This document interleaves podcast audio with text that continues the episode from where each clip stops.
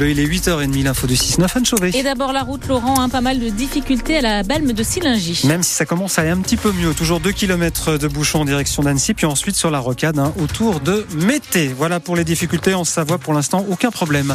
Le temps de cette journée, alors nuageux en pleine, quelques trouées possibles en altitude, et puis des températures qui seront de l'ordre de 4 à 5 degrés sur nos plaines cet après-midi. C'est le plus jeune locataire de Matignon. À 34 ans, Gabriel Attal est le nouveau Premier ministre euh, de la France.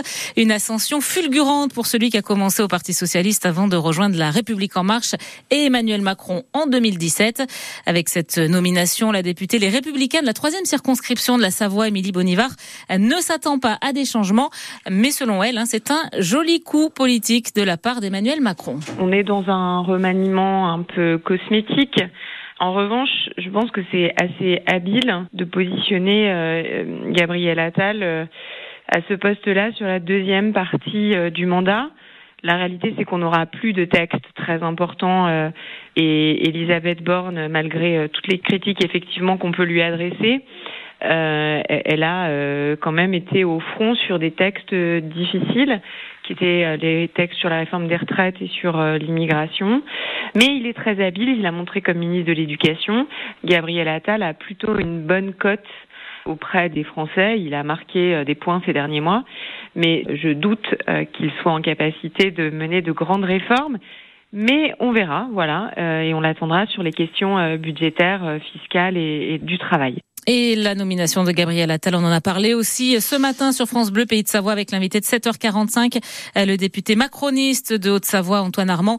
Il nous a dit que la France a besoin d'autorité de pragmatisme et que le choix de Gabriel Attal va dans ce sens. Son interview est à réécouter, est à réécouter bien évidemment sur francebleu.fr. Et maintenant, le Premier ministre doit constituer son gouvernement.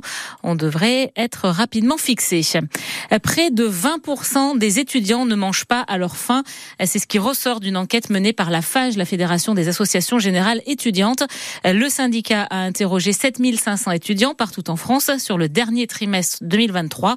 Et c'est euh, sur ces 20%, hein, finalement, soit en moyenne plus de 3 repas par semaine, car ils n'ont pas les moyens de se nourrir.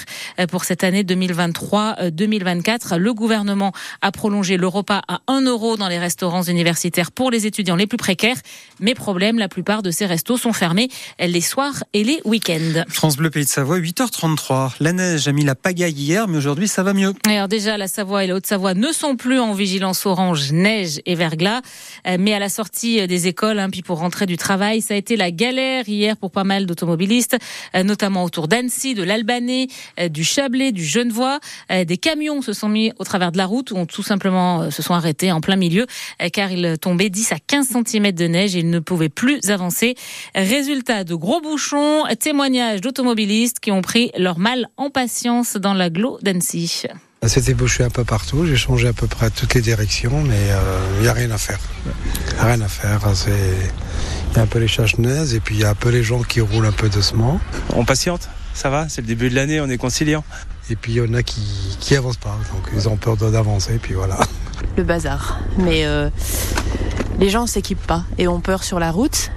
Donc voilà, euh, c'est un peu compliqué. Moi qui ai l'habitude euh, de faire des allers-retours, euh, très très compliqué aujourd'hui. Oui, c'était un peu la galère, ouais, notamment pour rentrer de Faverges, du travail, voilà quoi. Très, les gens sont pas équipés quoi. Voilà, ce matin, tout va bien. Alors par contre, ça coince toujours en région parisienne et en Normandie. Euh, sept départements sont toujours en vigilance orange, neige, verglas, euh, la Manche, le Calvados, l'Orne, l'Eure, l'Eure-et-Loire, les Yvelines et euh, l'Essonne. Et justement, si vous avez besoin de vêtements chauds aujourd'hui, eh bien c'est le début des soldes. Et c'est parti pour quatre semaines. On parle souvent des, des bonnes affaires côté acheteur, mais pour les commerçants, est-ce que ça reste un événement important entre les promotions, tout genre, les ventes privées ou les ventes flash sur Internet? Est-ce que c'est toujours un, un pic de vente. Euh, Christophe est patron d'une boutique de vêtements dans le centre-ville d'Annecy. Ça représente quand même une période importante euh, pendant laquelle on, est, on espère écouler les stocks euh, et les surstocks surtout. Malgré tout, c'est effectivement beaucoup moins important que ce qui pouvait se passer auparavant, puisqu'il y a des promotions qui se font un peu tout au long de l'année. Mais comme c'est de plus en plus court la période, il faut ne pas laisser passer cette euh, opportunité. Il y a une clientèle solde encore aujourd'hui? Oui, bah, d'autant plus euh, actuellement puisque les gens quand même euh, ont des problèmes de, de pouvoir d'achat et donc les gens espèrent pouvoir trouver des opportunités facilement. Et les soldes vont durer jusqu'au 6 février. Ça y est, les hockeyeurs de, de Chamonix prennent un peu d'air. Après une brasse coulée hein, avec sept défaites d'affilée, les pionniers ont gagné hier soir à domicile. Ils battent Gap 3 à 2 et sont toujours euh, septième de Ligue Magnus. Prochain match, c'est ce vendredi avec du lourd puisque les Chamonniards se déplacent à Grenoble. Euh, coup d'envoi de l'Euro masculin de handball en Allemagne. L'équipe de France, championne olympique en titre, affronte la Macédoine du Nord ce soir. Euh, le point départ d'une aventure qui peut mener les Bleus vers le titre de champion d'Europe qui leur échappe depuis 10 ans, Xavier Montferrand. S'il y a bien une chose dont le sport français n'a pas à rougir, c'est du palmarès de ses handballeurs. Triple champion olympique, six fois champion du monde. Mais s'il faut faire les fines bouches, l'euro, c'est moins leur tasse de thé. Et l'arrière, Nedim Remili, finit par le reconnaître. Le dernier euro, on finit quatrième. Celui d'avant, on l'oublie. Puis avant ça, on a eu que... Ouais, c'est vrai, ok, ok, t'as raison, j'avoue. C'est vrai que là, tu viens de me refaire l'histoire. Euh, non, c'est vrai que ces dix dernières années, euh, l'euro, c'est pas une compétition qui nous réussit. On dit toujours que c'est pas la compétition qui réussit plus à l'équipe de France de handball. Les Bleus du Hand sont certes trois fois champions d'Europe, mais la couronne leur échappe depuis 2014. Dix longues années, c'était le temps béni des experts qui roulaient sur la planète handball.